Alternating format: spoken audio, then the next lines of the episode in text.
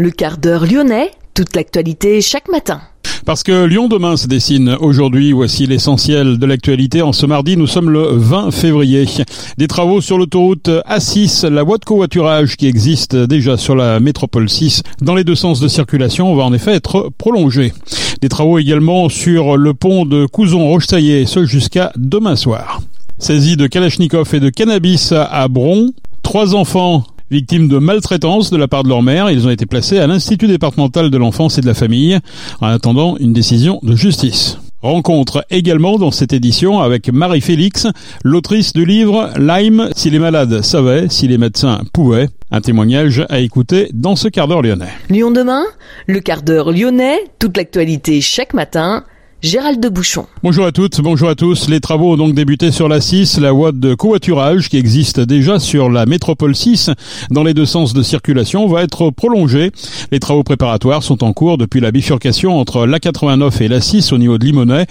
Ils nécessitent la neutralisation des voies de gauche sur environ 3 km. Des portiques de signalisation lumineuse, les fameux losanges blancs, vont être installés. La mise en service du prolongement de la voie de covoiturage est programmée pour le premier trimestre 2025. Cette voie réservée sera destinée aux véhicules transportant au moins deux personnes ainsi qu'à ceux dotés de la vignette critère zéro, également aux taxis en service et aux transports en commun.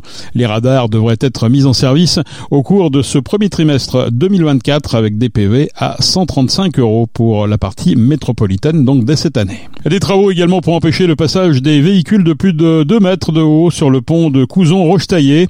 En deux ans et demi, 21 incidents ont été enregistrés des camions qui ne respectent pas l'interdiction au plus de 3 tonnes 5. C'est la métropole qui mène ces travaux prévus pour durer jusqu'à demain soir.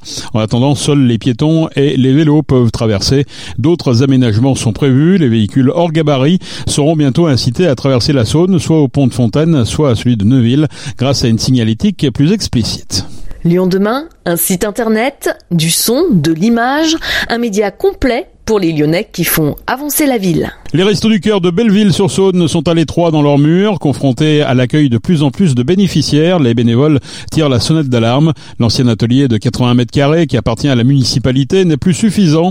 Avant le Covid, 70 familles étaient aidées dans ce secteur. Elles sont aujourd'hui 140, soit plus de 1400 repas par semaine. Frédéric Pronchéry explique qu'il y a peu de locaux disponibles à Belleville. Le maire lance un appel aux propriétaires privés pour tenter de trouver une solution à l'antenne locale des Restos du Cœur.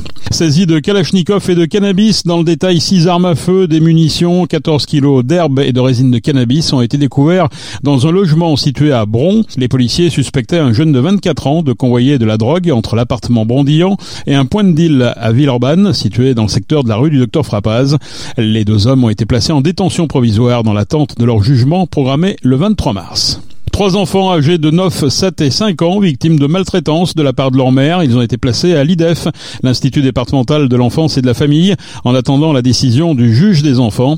Cette décision doit être rendue ce jeudi. C'est un chef d'établissement scolaire qui a fait le signalement après que la fratrie se soit plainte de violences corporelles. Les parents ont été placés en garde à vue pour être entendus. Lyon demain Écoutez ma différence. Marie Félix est l'autrice du livre Lyme si les malades savaient, si les médecins pouvaient. Touchée par la maladie de Lyme depuis 40 ans, elle vient à Lyon début mars pour présenter son livre et discuter des idées qu'il contient dans le but d'aider les malades et leurs accompagnants. Notre journaliste Rachel Castan l'a rencontrée. Marie Félix est une malade de Lyme au stade tardif et scientifique de formation. Elle a décidé d'écrire un livre témoignage et enquête sur son parcours et la maladie. Marie Félix revient sur le chemin qu'elle a parcouru et les raisons qui l'ont poussée à écrire ce livre, nommé Lyme, si les malades savaient, si les médecins pouvaient. Je me suis aperçue que j'étais une malade un petit peu particulière, déjà du fait de cette maladie qui, durait depuis 40, 41 ans maintenant, c'est relativement rare. Euh, la deuxième raison, c'est que je suis fille de médecin et de forestier d'ailleurs.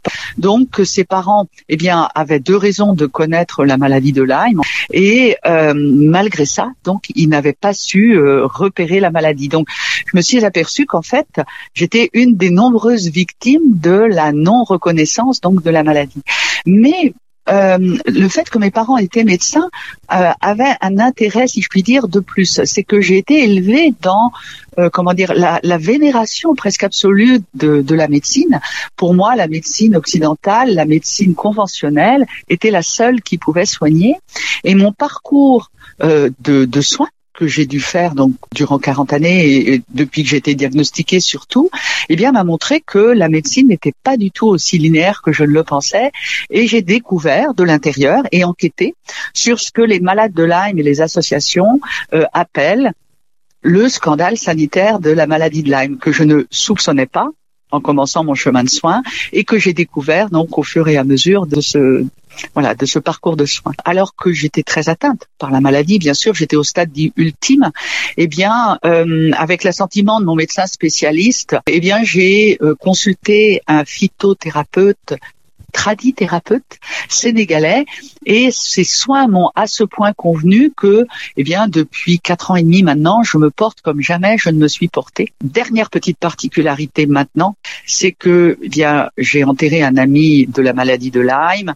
Moi, je suis debout je peux écrire, je peux témoigner pour tous ces malades qui ne peuvent plus le faire, et j'estime que, eh bien, maintenant, c'est mon rôle que de parler pour eux et d'avoir écrit pour eux après avoir euh, vécu des désillusions dans la médecine française et d'avoir trouvé votre solution qui est la phytothérapie sénégalaise, sur quoi est-ce que vous revenez dans votre livre? Qu'est-ce ah. qu'on peut y retrouver?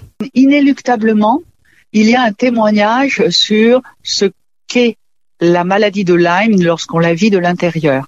C'est une maladie indescriptible, je, je crois, en termes de souffrance. Une souffrance qui est à la fois physique, euh, et psychologique.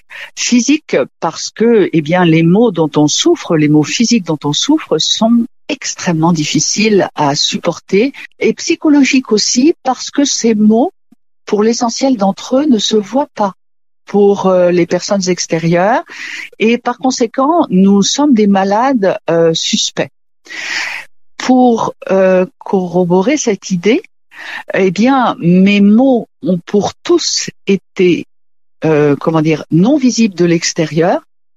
Je les vivais avec une intensité folle à l'intérieur, mais pour ceux qui pour, pour mon entourage, ça n'était que des mots qui ne se voyaient pas. Ils n'ont commencé à se voir vraiment qu'au stade dit ultime avec une acrodermatite atrophiante, c'est-à-dire quand la peau s'atrophie. Et là, on, vous dit, bah là, c'est le stade tertiaire, c'est voilà. Mais les mots des malades de Lyme, pour beaucoup d'entre eux, ne se voient pas de l'extérieur. Et par conséquent, on a l'impression de potentiellement avoir des simulateurs. Et par conséquent, on est complètement, on peut être complètement déstructuré dans notre personnalité parce que, eh bien, on a un petit peu cette étiquette de malade psychosomatique qui nous est euh, mise sur le front. Et pire encore, euh, parfois, on en est même à, se dire, mais est-ce que c'est pas nous qui sommes effectivement malades? C'est-à-dire qu'on se pose même des questions par rapport à notre propre ressenti. Et après avoir vécu cette épreuve, quel message est-ce que vous souhaiteriez transmettre à travers ce livre? Le message, c'est qu'il y a des avancées. Il y a une reconnaissance qui se fait de plus en plus sur la réalité de la maladie, en particulier grâce au Covid long puisqu'il y a, euh, qui est reconnu, il y a des convergences entre les souffrances des malades de Lyme et du Covid long. Donc, on commence à se dire, tiens, mais tout compte fait, les malades de Lyme sont peut-être pas des simulateurs, ils ont peut-être les mêmes problèmes que ceux qui ont le Covid long. Donc, il y a des, de l'espoir. Euh, je pense que de dire que j'étais en phase tertiaire et que je suis debout, ça peut représenter aussi un espoir. Euh, de dire aux malades aussi que les associations de malades de Lyme sont là pour les aider, ou nous, entre nous, les malades, euh, il faut pas faire ce que j'ai fait moi.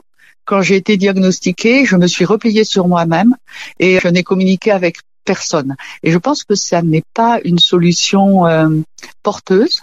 Donc ce serait aussi un, un, message. Depuis sa découverte de la phytothérapie sénégalaise, elle renaît. Elle insiste sur le fait que ce n'est pas la solution, mais sa solution. Aujourd'hui, elle se veut porteuse d'espoir et organise des rencontres à Lyon, qui est une ville avec un taux d'incidence de la maladie plus élevé qu'au niveau national. Merci Rachel. Marie-Félix sera le 1er mars à la salle de réunion d'Équilibre Café sur les Pentes, le samedi 2 mars à la librairie Cadence Éclectique, donc l'après-midi, et elle terminera ses rencontres le 4 mars au Biocop de Valmy à. Le président Emmanuel Macron a décerné à Jean-Michel Aulas le grade de commandeur dans l'ordre national du mérite. La cérémonie a eu lieu hier soir à l'Élysée en présence de nombreux invités comme John Textor, le nouveau patron de l'Olympique lyonnais, la ministre des Sports Amélie Oudéa-Castera, Philippe Diallo de la Fédération, Vincent Labrune de la Ligue de football professionnel, Clovis Cornillac, Tony Parker, Laurence Fautra, la maire de Dessine, ou encore l'homme d'affaires lyonnais Olivier Ginon. Emmanuel Macron a eu des mots très élogieux pour retracer le parcours du roi des présidents sportifs évoquant aussi un bâtisseur d'exception. Lyon vous doit beaucoup, l'Olympique lyonnais vous doit infiniment, le foot et le sport français vous doivent aussi énormément, a affirmé Emmanuel Macron. Au Loup, saison terminée pour Thibaut Regard, victime d'une rupture du tendon d'Achille de la jambe droite. Le centre du Loup va être opéré ce mardi à Lyon. Il sera indisponible six mois environ. Et puis OL Fleury et Paris FC PSG, ce sont les affiches des demi-finales de la Coupe de France féminine. Un tirage au sort idéal pour l'Olympique lyonnais qui jouera à domicile. L'année dernière, l'OL et Fleury s'étaient déjà croisés au même stade de la compétition. L'Olympique lyonnais avait éliminé Fleury sur le score de 2 à 0. C'est la fin de ce quart d'heure lyonnais. Merci de l'avoir suivi. On se retrouve naturellement demain pour une prochaine édition. Je vous souhaite en attendant de passer une excellente journée.